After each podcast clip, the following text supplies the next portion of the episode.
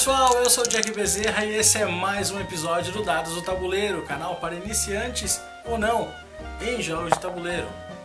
Hoje será mais um vídeo da série Top Dice, onde eu falarei sobre os seis principais jogos se você quiser trazer o seu cônjuge para esse mundo maravilhoso de jogos de tabuleiro. Se, se, o seu marido ou sua esposa ainda não jogam jogos de tabuleiro, seguem aqui as minhas recomendações para eles entrarem nesse mundo com vocês. Essa lista foi criada basicamente com o auxílio da minha esposa, ou seja, esses jogos que eu vou falar são os jogos que normalmente nós jogamos, são jogos que normalmente são interessantes para nós dois jogarmos apenas quando estamos um com o outro. Então, seguem aí as nossas recomendações. Sempre lembrando que é uma lista crescente do 1 ao 6, sendo que o 1 é o primeiro jogo que eu apresentaria a algum iniciante, ou seja, se, se esse cônjuge é uma pessoa que nunca jogou nada, eu apresentaria primeiro o, o jogo número 1 e vai subindo gradativamente até o sexto jogo. Vamos então ver o que, que deu 1 no dado. Deu um aqui no dado para o Jaipur. Jaipur é um jogo que já tem review aqui no canal. Basicamente nesse jogo os jogadores eles disputam uh, a preferência do Marajá uh, de Jaipur para saber quem vai poder fazer uh, negócios com a corte. Então os jogadores eles disputam entre si para ver quem é o melhor comerciante que vai poder ter esse privilégio. para isso eles têm determinadas mercadorias, né? eles têm tecidos, especiarias, ouro, prata, diamantes, e eles têm que uh, negociar isso dentro de um mercado entre uh, os dois jogadores. E tem também camelos, eles podem utilizar camelos para poder fazer trocas entre uh, as mercadorias.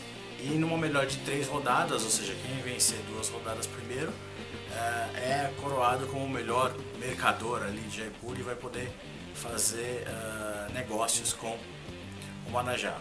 É um jogo único exclusivamente para dois jogadores. Uh, o meu número um nessa lista de jogos para jogar com o cônjuge é o Jaipur.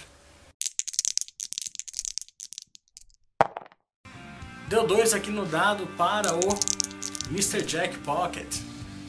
O Mr. Jack Pocket é um jogo que também já tem review aqui no canal, foi na verdade o segundo vídeo aqui do canal. E é um jogo também é, único exclusivamente para dois jogadores. E nesse jogo apenas para dois jogadores, um dos jogadores fará o papel dos detetives. Né? Então vai controlar o Watson, a, o Sherlock Holmes e o cachorro deles, o Toby, tentando encurralar nas ruas de Londres o Mr. Jack, que será o, o outro jogador, o oponente. A, a função dos detetives é tentar é, ter visibilidade dos jogadores dentro das ruas de Londres para poder tentar ir eliminando, na verdade, quem são os suspeitos uh, de ser o assassino nas ruas de Londres. Então, tem uh, os jogadores têm tiles que eles vão virando ou mudando de posição e tem também os tokens dos personagens que vão se movendo. E no final da rodada há a pergunta: os detetives estão enxergando o Mr. Jack? O Mr. Jack tem que responder sim ou não dependendo da resposta dele, eles conseguem eliminar determinados suspeitos. Vence a partida se os detetives conseguirem descobrir quem é o Mr. Jack, e o Mr. Jack vence se conseguir enrolá-los por uma determinada quantidade de tempo, ou final das oito rodadas, ou conseguir seis ampulhetas. Meu número 2 aqui na lista de jogos é o Mr. Jack Pocket. Deu 3 aqui no dado para mais um jogo exclusivamente para dois jogadores, que é o Lost Cities, lançado aqui no Brasil com o nome de Exploradores. No Lost Cities, os jogadores uh, têm que concorrer em expedições. Existem cinco cores diferentes de expedições e os jogadores têm que tentar fazer uma sequência de cartas de, de determinadas cores para tentar conseguir pontos naquelas cartas específicas e uh, conseguir uh, ter fundos uh, suficientes para poder ir nessas expedições das, das determinadas cores. Eh, ocorre que o tabuleiro ele tem eh, dois lados, um lado para cada jogador, e você vai fazendo a, a, a, sua expedição naquele lado E se você não conseguir uma determinada pontuação, ao invés de você ganhar pontos, você perde pontos.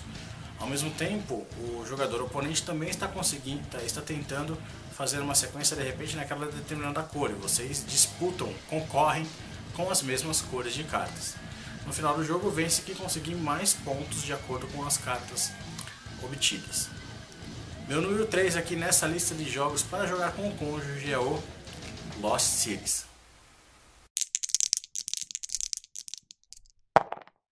Deu 4 aqui na lista para um jogo que não é exclusivo para dois jogadores, tá? Eu estou falando do Takenoko. Nesse jogo, é, os jogadores têm que tentar fazer mais pontos de vitória, conseguindo é, atingir determinados objetivos.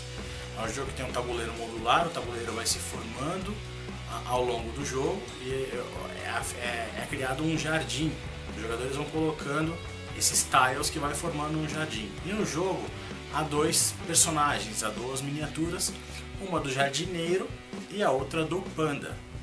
E os jogadores vão fazendo pontos de acordo com os objetivos que eles pegam. Então, às vezes, ele tem um objetivo que o panda tem que comer determinada cor de bambu, que vai, vai crescer aonde o jardineiro for.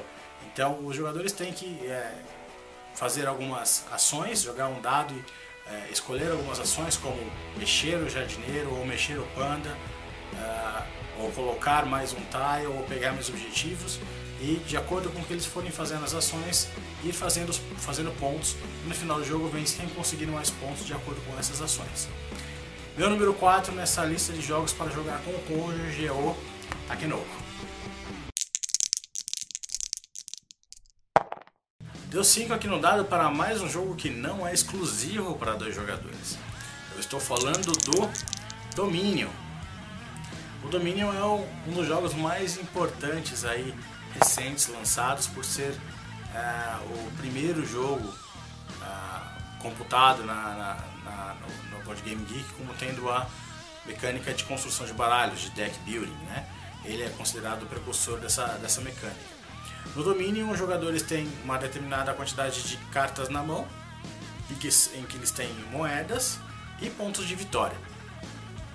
E eles vão pegando essas cartas e de acordo com a quantidade de moedas, eles podem comprar novas cartas que vão sendo incorporadas no deck deles. E essas cartas elas podem tanto é, fazer determinadas ações, quanto te dar mais ouro para comprar mais cartas. E no final do jogo vai vencer quem tiver mais pontos de vitória. Seja, não adianta você comprar bastante ouro, ou mesmo comprar bastante ações. O que importa é você conseguir comprar bastante pontos de vitória. A questão é que esses pontos de vitória estão no seu deck e elas vão atrapalhando você pegar novas cartas porque elas em si não fazem nada. Só no final do jogo elas te fazem vencer a partida. Meu número 5 aqui nessa lista de jogos para jogar com o cônjuge é o Dominion.